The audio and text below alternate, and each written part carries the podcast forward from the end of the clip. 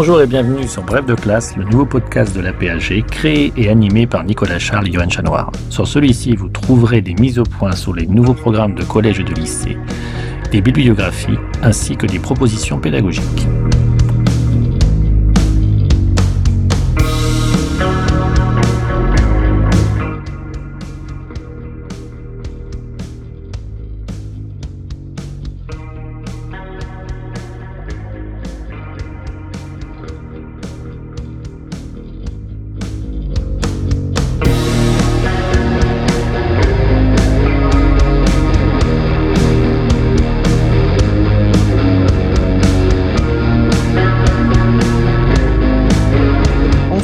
Dans la deuxième partie de cet épisode de Bref de classe avec Élise Dallier pour évoquer dans le cadre du thème 1 du programme de géographie de terminale mers et océans, pour évoquer une étude de cas, comme c'est de tradition dans le podcast euh, Bref de classe en géographie, une étude de cas euh, pour développer ce thème-là. Alors, Élise, vous avez choisi de nous parler de l'océan Indien. Vous allez euh, maintenant nous présenter, sachant que tous les documents, le dossier documentaire que vous nous avez fourni, les auditeurs peuvent le retrouver sur le site aphg.fr, le télécharger et donc euh, les réutiliser, ces documents-là, en classe. Alors Élise, je vous laisse la parole pour cette étude de cas sur l'océan Indien. Entendu, avec plaisir. Alors, euh, on pourrait euh, effectivement utiliser une des études de cas qui est proposée dans le programme officiel. Euh, il s'agit de, voir l'océan Indien comme un espace de rivalité régionale et de coopération internationale. Je pense que pour finalement l'ensemble du chapitre, cet espace maritime peut nous intéresser. Alors d'abord, quelques mots sur euh, l'océan Indien et je pense que le document 1 permettrait tout à fait de, d'en faire prendre la mesure euh, à la, à la, classe, aux élèves, il s'agit eh bien euh, de, de, se rendre compte de, de, cette, de, ce vaste espace marin, maritime qui s'ouvre sous nos yeux. Sa, sa, superficie est de 75 millions de kilomètres carrés. Cela représente un peu plus de 20% de la surface de notre planète, avec bien sûr l'Atlantique et le Pacifique. Il est un des, un des trois grands océans. Il y a quelques hésitations sur le caractère euh, océanique, enfin si cela euh, euh, représente vraiment un, océan, correspond vraiment à un océan pour l'océan glacial arctique et l'océan austral, mais en tout cas pour cet océan Indien, pas de doute sur le fait qu'il s'agit d'un des, trois vastes océans de notre planète. il baigne l'Asie du Sud, il baigne l'Afrique de l'Est, il baigne les terres australes et nous pouvons voir sur le document 1 nos petites terres australes et antarctiques françaises, avec notamment les Kerguelen, Amsterdam, Saint-Paul, et puis bien sûr l'Australie et l'Indonésie. Ce qui fait que cet espace met en relation des espaces continentaux très variés et va énormément nous intéresser. Mais également, cet espace, l'océan Indien, est traversé, parcouru par une route maritime que l'on a évoquée dans la présentation générale, l'artère principale de communication, de transport maritime. Euh, c'est donc un espace géostratégique. Euh, là encore, le document 1 le montre fort bien. Euh, on voit en partant peut-être, partons de Malacca, le détroit de Malacca, on quitte l'Asie du Sud-Est et là on entre dans l'océan Indien, effectivement parcourant cet océan au sud de Sri Lanka et de l'Inde et puis en ensuite euh, par Bab el-Mandeb dans euh, la mer Rouge. Et on, voit également les routes alternatives ou qui rejoignent cette artère principale, euh, celle qui vient ou va vers le golfe Persique et celle qui va ou vient du sud de l'Afrique et du Cap de Bonne-Espérance. C'est donc euh, un espace euh, absolument stratégique pour le transport maritime et pour la mondialisation. Euh, le détroit de Malacca est un espace géostratégique, un point de passage extrêmement intéressant et important. Une étude de cas peut d'ailleurs être menée là-dessus d'après le programme de terminal. On parle aussi dans cet espace nord de l'océan Indien très souvent du collier de perles euh, chinois, c'est-à-dire de cet ensemble de bases et de facilités portuaires, euh, que ce soit mm, pour, à des fins marchandes ou à des fins militaires que la Chine a installées ici. Et pour sécuriser cette route hum, commerciale tellement importante pour elle, mais aussi pour affirmer sa puissance en mer et au-delà dans, des espaces variés. N'oublions pas que l'Afrique est très intéressante et, pour, la Chine, dans le cas de la Chine-Afrique, et qu'elle vient d'y installer il y a quelques hmm, deux ou trois ans maintenant une immense base maritime, une immense base navale à, à Djibouti.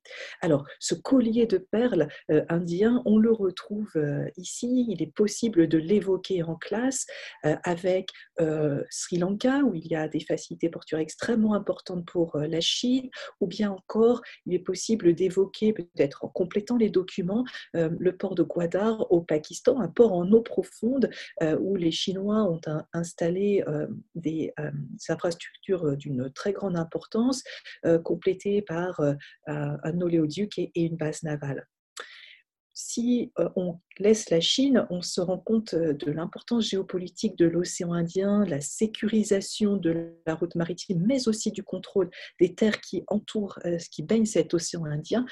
On voit très bien sur le document 1 toujours la, base de Diego Garcia, qui est américaine et britannique. Bien, ainsi, euh, il me semble vraiment intéressant d'entrer par cet aspect euh, géostratégique en le reliant aux aspects économiques et à la route commerciale mondiale. On n'oubliera pas les aspects hum, plus euh, illicites du, transport maritime et les problèmes de criminalité en mer autour des routes maritimes. On pourra évoquer la piraterie et le détroit de Bab el-Mandeb notamment la Somalie étant un des États euh, qui pose le plus de problèmes pour l'envoi de, pirates. Bien, cet océan Indien ne, nous fera pas oublier les immenses ressources marines euh, que, nous, que nous proposent les espaces marins euh, à la surface de la Terre. là, c'est le document 3 qui nous intéressera et nous fera entrer dans euh, une, une, ressource, nous fera découvrir une ressource très importante, celle de la pêche, et en particulier euh, la pêche des thons. Euh, Peut-être un petit zoom sur l'espace des Seychelles nous intéressera avec les élèves. les Seychelles ont accordé d'abord de très grands droits de pêche à des navires venant de pays du Nord dans sa ZEE, dans sa zone économique exclusive, puis des les bateaux euh, séchellois se sont eux aussi lancés dans cette pêche, cette capture des thons. Euh, il y a évidemment une immense demande euh, mondialisée, un, grand marché à fournir. les, ressources sont aussi des ressources touristiques en mer et l'océan Indien nous fournit de très intéressants exemples en la matière avec des îles des îles, bien sûr, les Seychelles qu'on vient d'évoquer, Maurice, les Maldives, et euh, cette activité touristique euh, eh fait aussi l'intérêt euh, économique dans le cadre de la mondialisation de l'océan Indien. On n'oubliera pas les ressources en hydrocarbures si elles ne sont pas pour le moment dans l'océan Indien les plus importantes en réserve et en exploitation, il y en a tout de même, et euh, notamment d'importantes réserves de gaz offshore ont été identifiées au large du Mozambique et de la Tanzanie, et le marché asiatique serait très intéressé, des firmes multinationales sont prêtes à intervenir, c'est euh, un aspect que l'on pourrait voir se développer et que l'on pourrait, pourquoi pas, par des documents complémentaires, étudier aussi avec la classe pour montrer les perspectives de développement, d'exploitation de nouvelles euh, ressources. Voilà, alors euh, je crois que les chiffres du, euh, du, document 1 montrent parfaitement les enjeux. 36% de l'économie mondiale maritime, deux tiers des détroits les plus stratégiques, 55% de la population mondiale dans cette région du globe. Le titre même, l'océan Indien, une zone de contact, euh, nous euh, montre l'intérêt géostratégique de cet endroit. Et la France y tient un rôle particulier. La source du document 1 est d'ailleurs euh, la marine nationale. Et l'on voit en bas à gauche sur le document que la zone économique exclusive française en océan Indien couvre 2,5 millions de kilomètres carrés, ce qui représente euh, 25% des ZEE françaises et 10% de la superficie de l'océan Indien lui-même. Alors là, un croisement avec le document 2, un extrait d'article de presse, pourrait être mis à profit avec les élèves en classe. Il s'agit eh bien, de revenir sur euh, la présence, la visite du président Macron euh, dans les îles éparses en octobre 2019. Et on comprend avec ce texte à quel point ces îles éparses, euh, donc autour de Madagascar en quelque sorte, peuvent peuvent paraître dénués d'intérêt et, on pourrait même en, ignorer l'existence de loin, mais lorsque l'on se rapproche un petit peu des euh, enjeux, et notamment des enjeux maritimes, on comprend leur grande importance pour notre pays. Euh, ainsi, euh, on voit que Emmanuel Macron a, semble-t-il, ciblé eh bien, son intervention sur la présence de la France, d'abord l'affirmer, mais aussi proposer eh bien, de la protection de, la France au travers de la protection d'espaces marins fragiles. Et l'article mentionne que d'autres acteurs, tels que Isabelle Autissier, ancienne navigatrice, aujourd'hui présidente du WWF français, avec, qui accompagnait donc le chef d'État avec la fondation Tara Océan également, était bien évidemment favorable à, à, cette action de protection dans ces eaux de l'océan Indien, autour des îles éparses. alors, ainsi, s'ouvre la question de la gestion durable de, des espaces maritimes dans le monde. Le document 3 croisé euh, avec euh, peut-être le document 4 nous montrerait les questions de surpêche.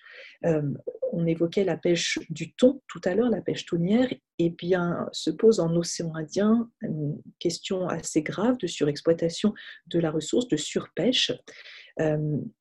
Mais euh, la pêche n'est pas le, seul euh, souci, il pourrait y en avoir d'autres. On a vu des cas de surexploitation également touristique. Cela peut-être paraît étonnant, mais euh, l'exploitation trop grande, l'artificialisation trop grande et surtout la fréquentation trop importante d'îles soi-disant paradisiaques peut les transformer finalement en, presque petit enfer et en, et en repoussoir.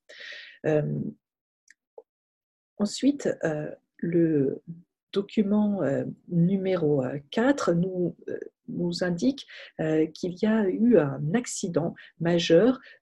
C'était il y a quelques mois, au mois de septembre 2000, mois de pardon, mois d'août 2020, et le bateau, vraquier, qui, est, qui appartient à une compagnie maritime japonaise, a heurté un récif proche de l'île Maurice.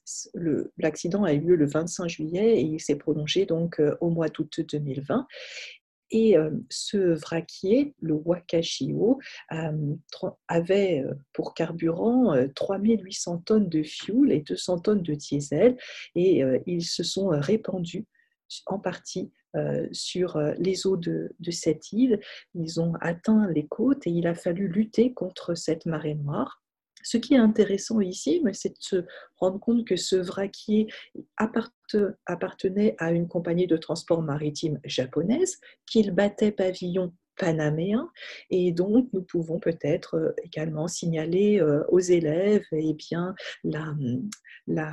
l'implication d'acteurs multinationaux dans le transport maritime et les questions que cela soulève ensuite dans la gestion de la crise en cas d'accident et de pollution. Qui est responsable? Qui va dépolluer? Euh, qui est assuré?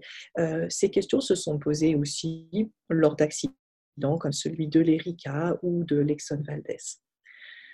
Enfin, donc, euh, on pourrait terminer en insistant sur la protection des espaces marins dans l'océan Indien, euh, en revenant sur le document 2, en rappelant donc que l'État propose de faire une vaste réserve nationale française dans ces eaux des îles éparses, baignant les îles éparses, en rappelant les, nombreux acteurs que j'évoquais tout à l'heure, l'État français, WWF, la figure d'Isabelle de, Autissier, la Fondation Tara Océan, et il serait possible eh bien, de peut être complété avec les élèves qui pourraient être intéressés pour eh bien, par pardon, des, espèces marines comme euh, celles des tortues, qui sont différentes tortues qui sont menacées d'extinction ou qui sont particulièrement fragiles dans cette zone.